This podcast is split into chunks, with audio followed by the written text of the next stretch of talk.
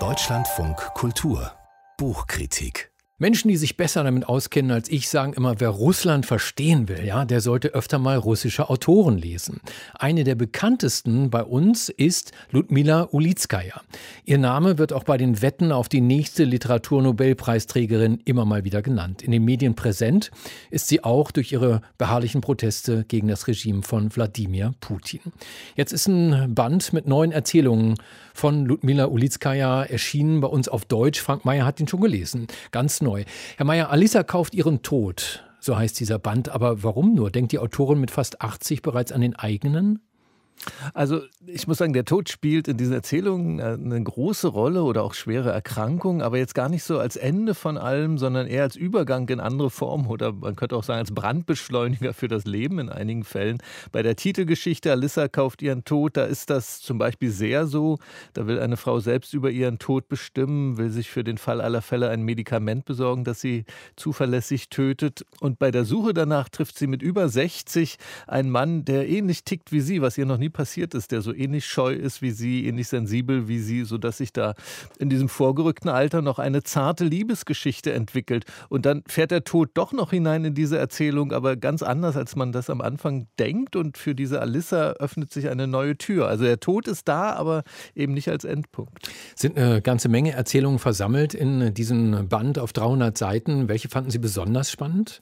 Ja, der ganze Band enthält drei Erzählungszyklen und Freundinnen heißt der erste erste davon, der beginnt mit einer Liebeserklärung an die Freundin. Da schreibt Ludmila Ulitzka ja, also eine Erklärung an all diese leichtsinnigen, weisen, schamlosen, bezaubernden, verlogenen, wunderbaren, abergläubischen und treuen, diese überaus klugen und unfassbar dummen Frauen. So leitet sie das Ganze ein, diesen ersten Zyklus. Und da gibt es dann gleich ein unvergessliches Beispiel. Das ist die, also für solche Freundinnen, das ist die Erzählung Russische Frauen.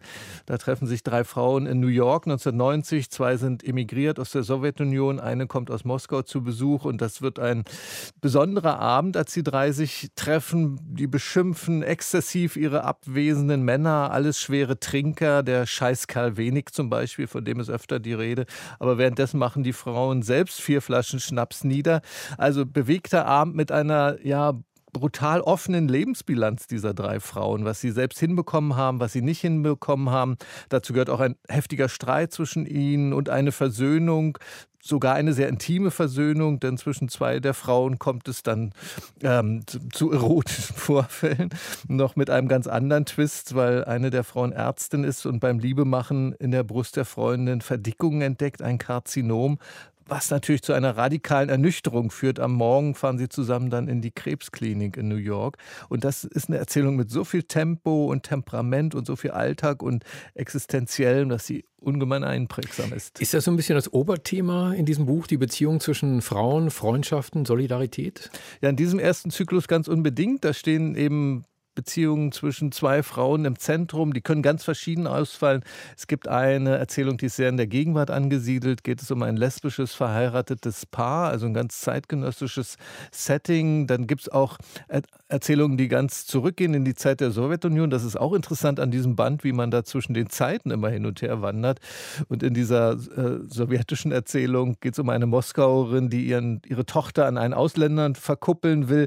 Keine sympathische Person, diese russische Mutter, wie Frauen überhaupt hier durchaus auch böse, verbissen, geizig, neidisch sind, die ganze Palette.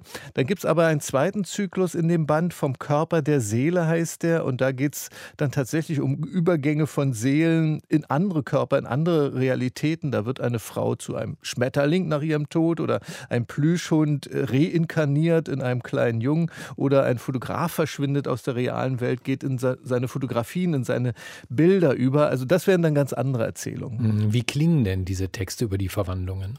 Ja, die könnten sehr seltsam werden. Ne? Äh, Frau wird zu Schmetterling, wenn das jetzt in andächtigem Ernst erzählt würde. Aber das macht Ludmilla Ulitzka ja alles sehr realistisch, nüchtern und ironisch. Bei dem Plüschhund und dem Jungen sagt sie zum Beispiel, das könnte man jetzt gut mit einer philosophischen Esoterik erklären. Oder bei dieser Frau, die im Jenseits als Schmetterling unterwegs ist, die erkennt da zum Beispiel in einem anderen Schmetterling ihre erste Grundschullehrerin wieder. Und dann steht so als Kommentar unter allem, all diese Insekten hatten nichts von Kafkas Käfer. Und wenn man diese surrealen Geschichten so einbettet, dann fangen die so interessant an zu schillern zwischen Realismus und Metaphysik. Hm. Ludmila Ulitskaya ist natürlich politisch denkenden Menschen vor allem wichtig, auch weil sie Kritikerin ist des Putin-Regimes. Spielt das in diesen Erzählungen gar keine Rolle? Also das macht sie sozusagen als äh, politische, gesellschaftliche Person in diesen Texten. Ähm, da findet man jetzt keine offene oder verdeckte Kritik am autoritären Regime, wie man das von anderen Autoren kennt, von Wladimir Sorokin zum Beispiel. Ich würde sagen, das ist widerständig auf eine literarische Weise, diese Texte, weil sie da von der ganzen Weite und vom Ernst und von der Komik des Lebens erzählt, wie unterschiedlich Leben einfach laufen kann. Das ist so beeindruckend an diesem Band, diese, diese Fülle von Geschichten, die sie da versammelt und auch die, die Energie, die Verschmitztheit mit, das Temperament, mit dem sie diese Geschichten erzählt. Frank Mayer, vielen Dank über einen neuen Erzählband von Ludmila Ulitskaya. Alisa kauft ihren Tod, so heißt das Buch aus dem Russischen von Ganna Maria Braungart, erschien im Hansa Verlag München. 304 Seiten kosten sie im Buchhandel 25 Euro.